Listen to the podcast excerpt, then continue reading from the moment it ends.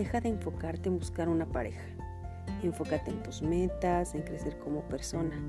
Solo entonces la persona adecuada te encontrará.